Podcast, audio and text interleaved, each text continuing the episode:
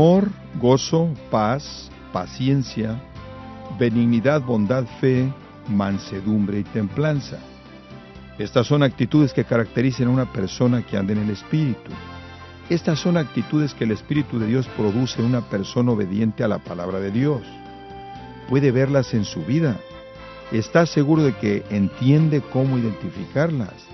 No se pierde el estudio que iniciaremos a continuación en gracia a vosotros.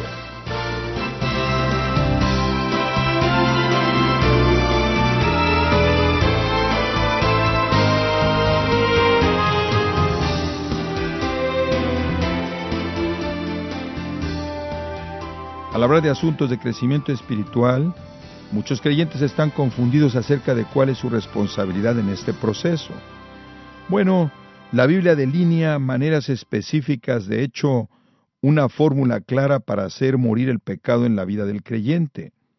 Esto es, obedecer los mandatos simples de las Escrituras. Cuando eso sucede, el Espíritu produce en el creyente su fruto. ¿Le sorprende acaso? El día de hoy, en gracia a vosotros, el pastor John MacArthur en la adaptación y predicación del pastor Henry Tolopilo considera ese y otros aspectos de esto que llamamos andar en el Espíritu.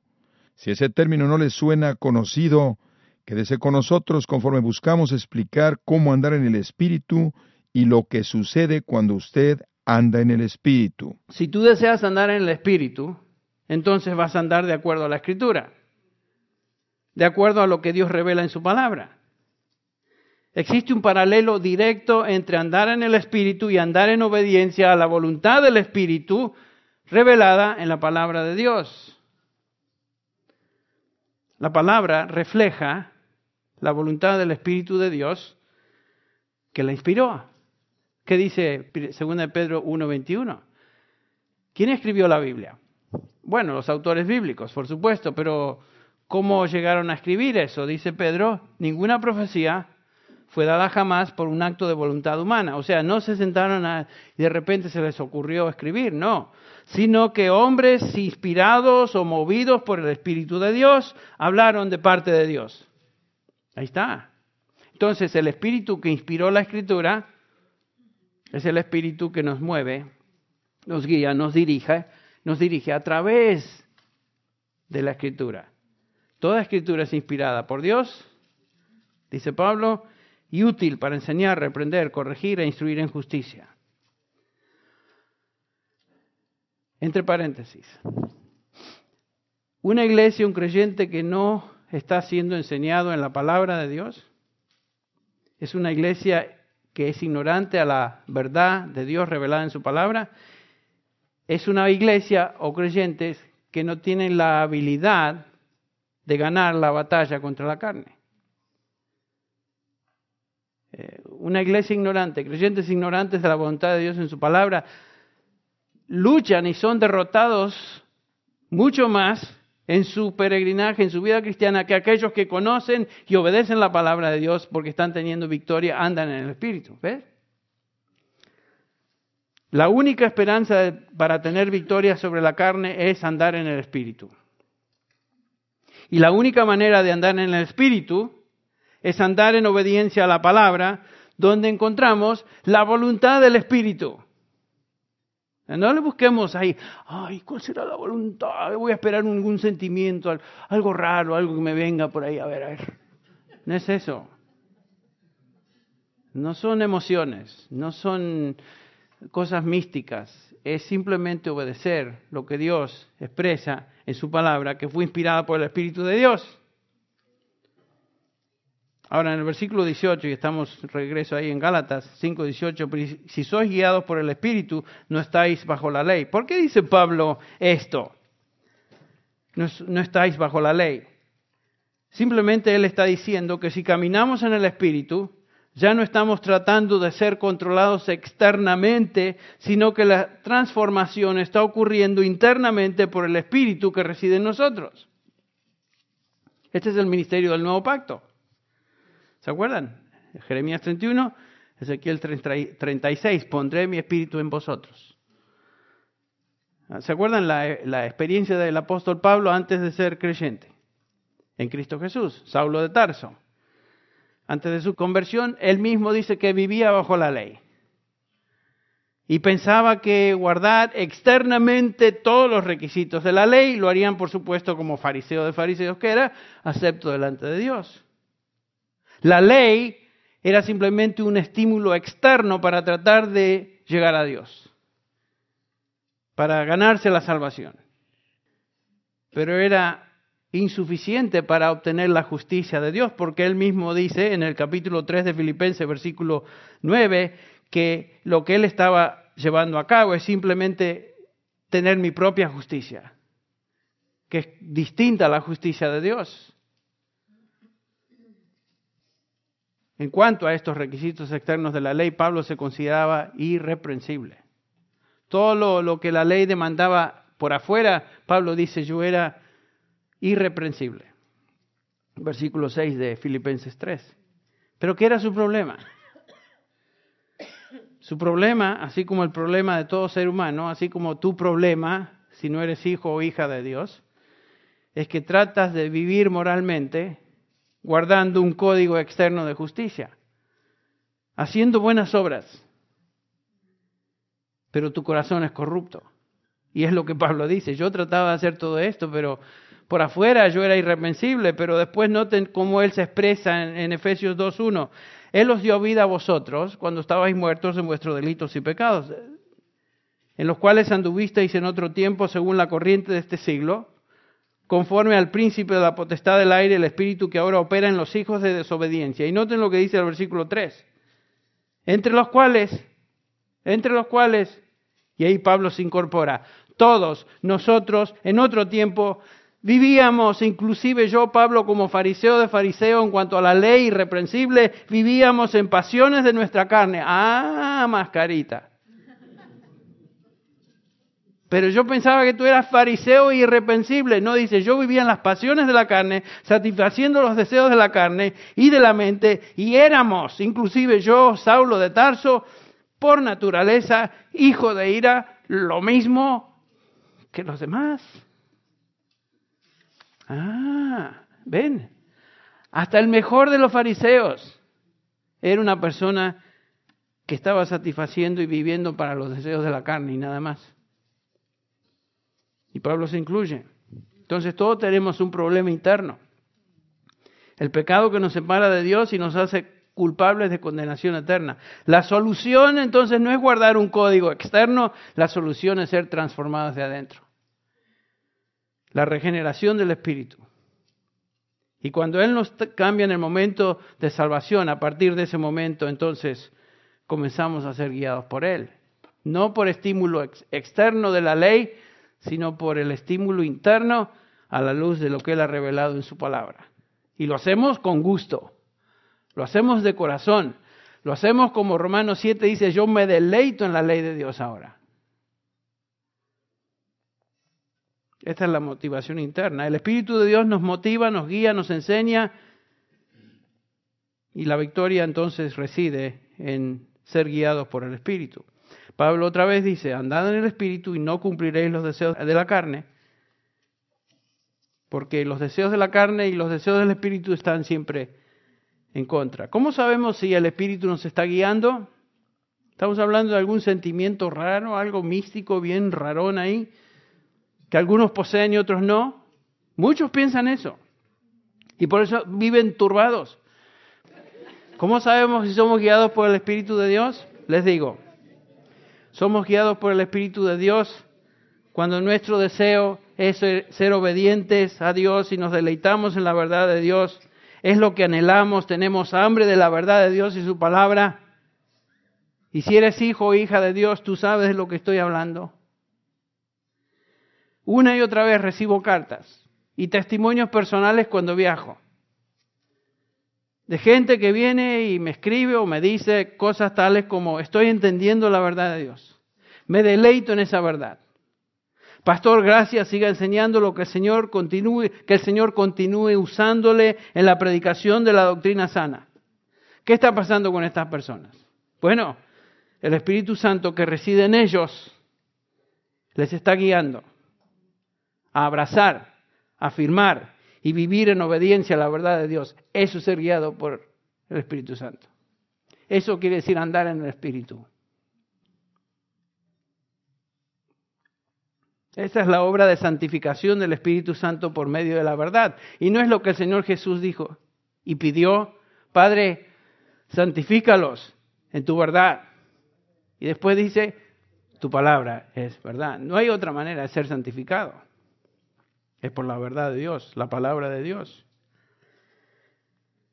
Pero es algo que nosotros también hacemos y nos involucramos en el proceso. No sucede sin nuestra participación.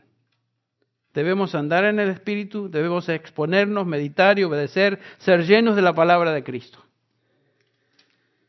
No existe ninguna otra manera de vivir la vida cristiana sino por el poder del Espíritu Santo. Debemos andar en el Espíritu y andar implica caminar, dar cada paso en el Espíritu.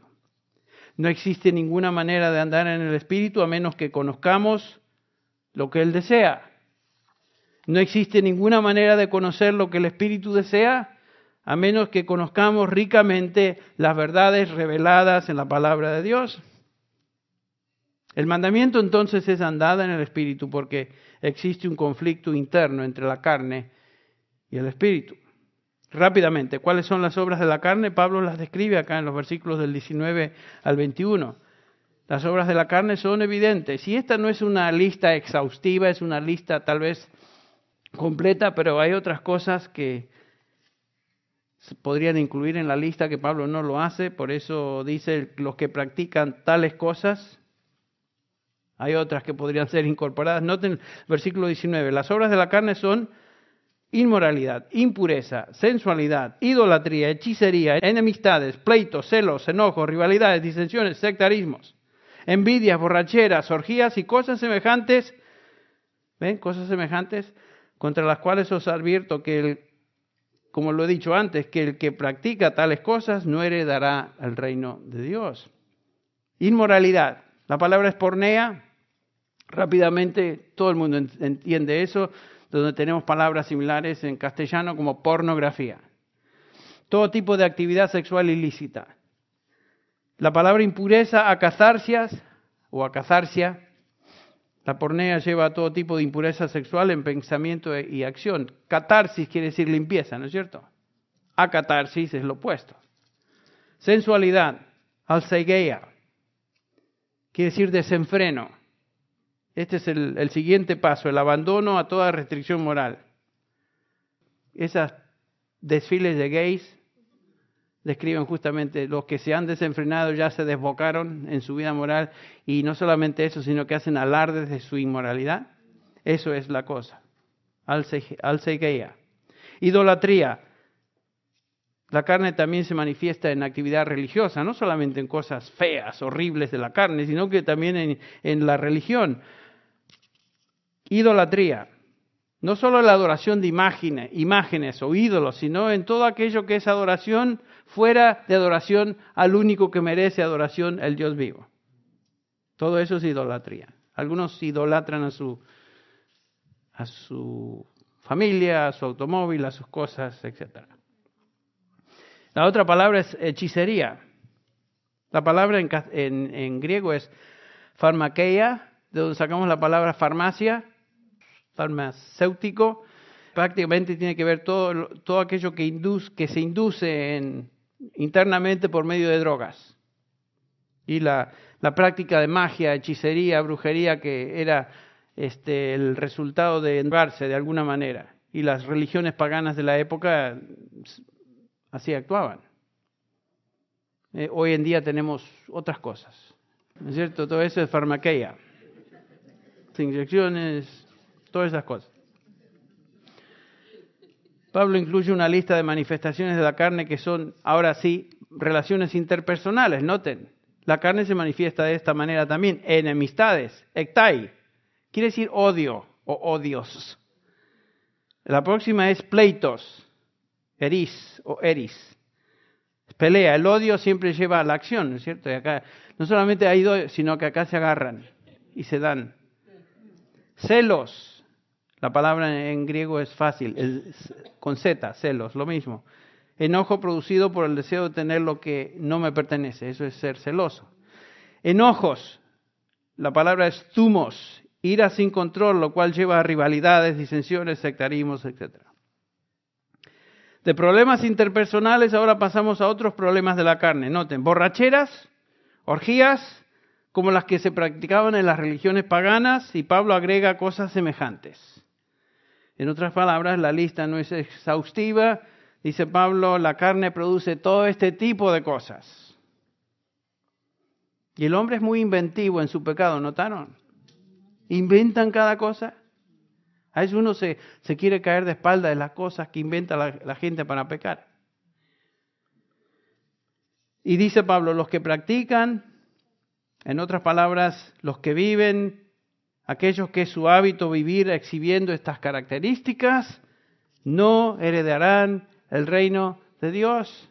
No es la descripción de un creyente que cae en una de estas cosas. Cualquier creyente puede pecar.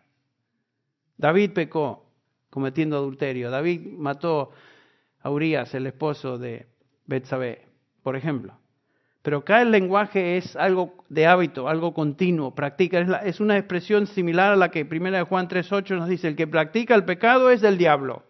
Dice Juan, blanco y negro. ¿eh? El que practica el pecado, por más que se diga cristiano, es del diablo. Versículo 9, ninguno que es nacido de Dios practica el pecado porque la simiente de Dios permanece en él y no puede pecar porque es nacido de Dios. Claro, no puede estar viviendo como, como un puerco si ha sido transformado y ahora es oveja. Ese es el punto. En contraste a las obras de la carne, el Espíritu produce fruto.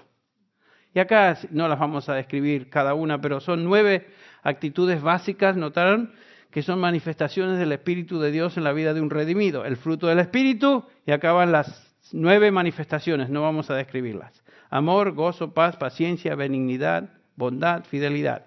Mansedumbre, dominio propio, contra tales cosas, dice Pablo, no hay ley. En otras palabras, no necesitamos la ley para producir estas cosas. No necesitamos un código que nos indique eso para producir tal cosa.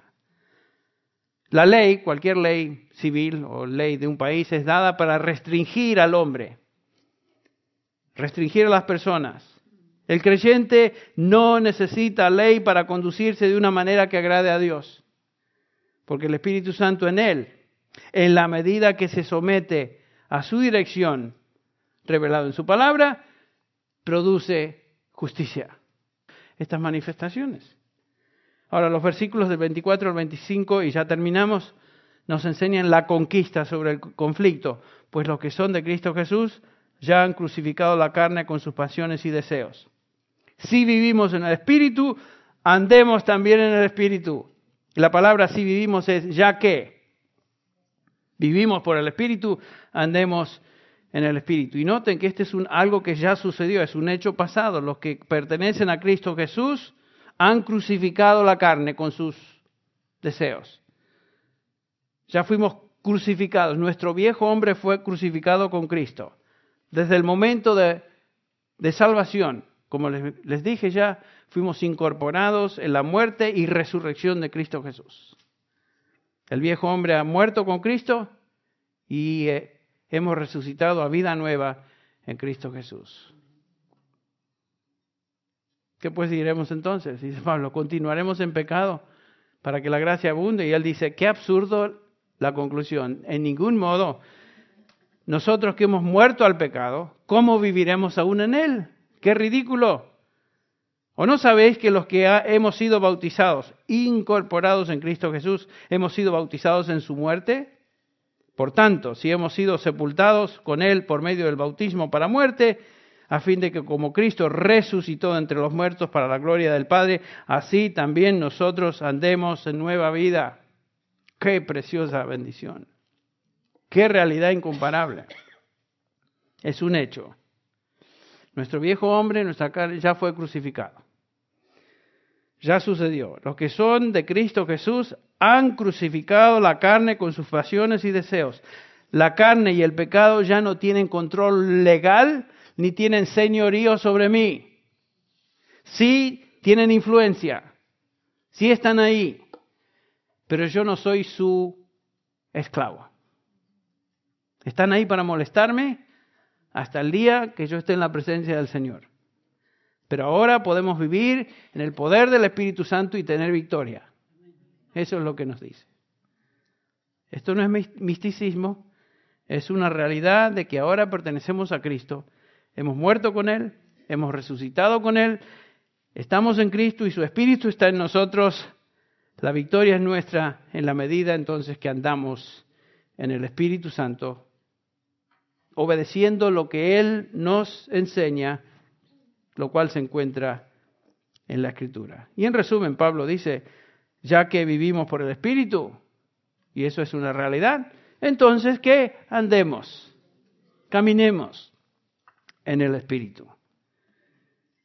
El poder del Espíritu y su victoria está a nuestro alcance y activamos su poder cuando obedecemos lo que el Espíritu nos indica en su palabra. Esa es su voluntad. Hagamos eso. ¿Quieres andar en el Espíritu? ¿Crees en el conocimiento de la palabra? Obedece sus principios y mandamientos y andarás en el Espíritu. Vamos a orar. Te damos gracias, Señor, por la instrucción de tu palabra. Te damos gracias, Señor, por realmente cada vez que abrimos tu palabra y, y examinamos lo que significa ser cristianos, profundizamos más en lo que realmente ha sucedido, nos damos cuenta que estamos en una en una, una relación contigo que es tan única, tan preciosa, tan, tan incomparable. Gracias te damos por esta realidad, Señor, que aunque luchamos con la carne y el pecado que aún está en nosotros, ya no somos esclavos de ese pecado, sino que tu espíritu nos ha liberado de esa relación de, esclavitud y ahora pertenecemos a Cristo Jesús. Más, estamos en Cristo Jesús, sentados con Él en los lugares celestiales. Padre Celestial, algún día estaremos contigo para siempre jamás en gloria, pero hoy, gracias a lo que sucedió en la salvación y por tu Espíritu, estamos en Cristo. Y no hay condenación para los que estamos en Él. Te damos gracias por ello, Padre. Ayúdanos, Señor, a, pensar, a meditar en estas verdades y, Señor, tener esta semana, el día de mañana, aún esta noche, más victoria, porque entendemos mejor lo que significa andar en el Espíritu. Lo pedimos en el nombre de Jesús. Amén. Amén.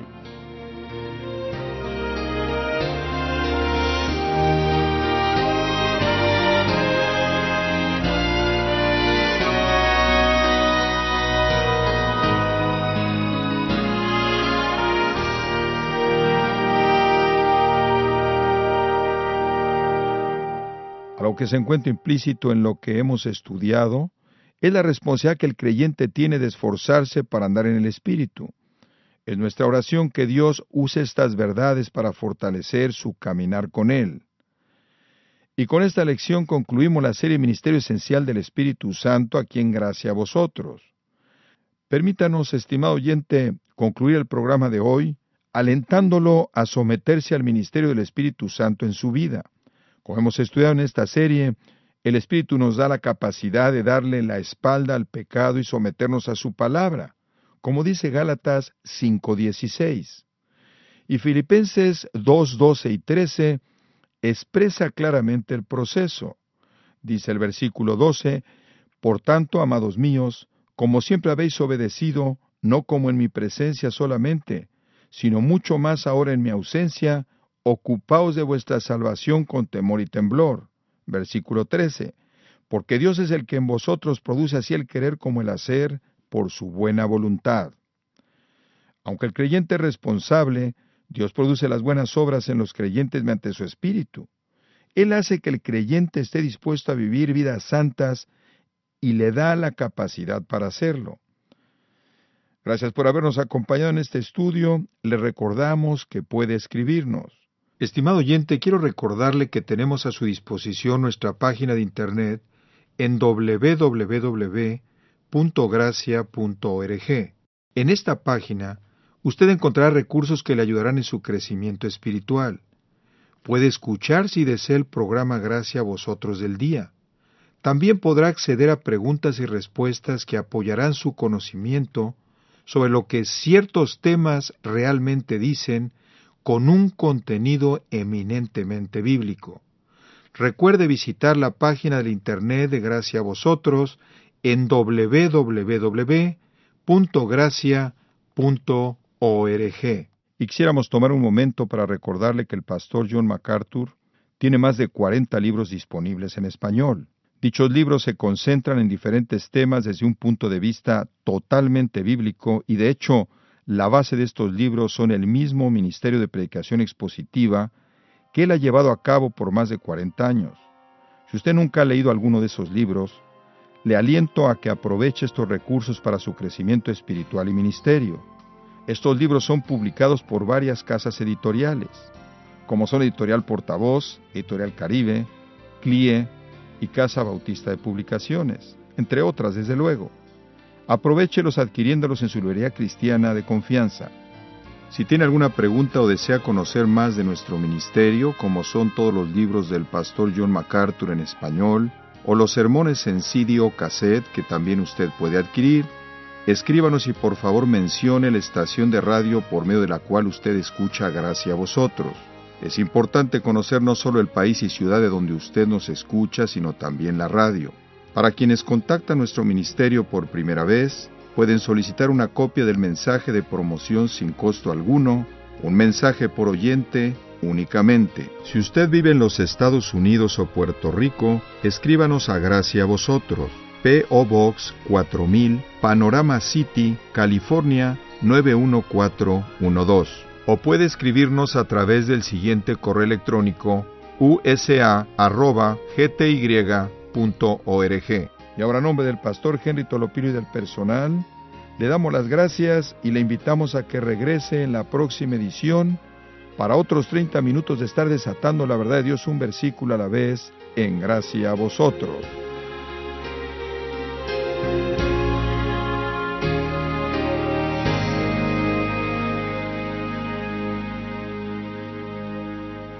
¿Qué dice la Biblia acerca del aborto? Un importante tema que debe ser abordado desde lo que dice la palabra de Dios, la Biblia. No se pierde este estudio en la próxima edición, si Dios quiere, de gracia a vosotros.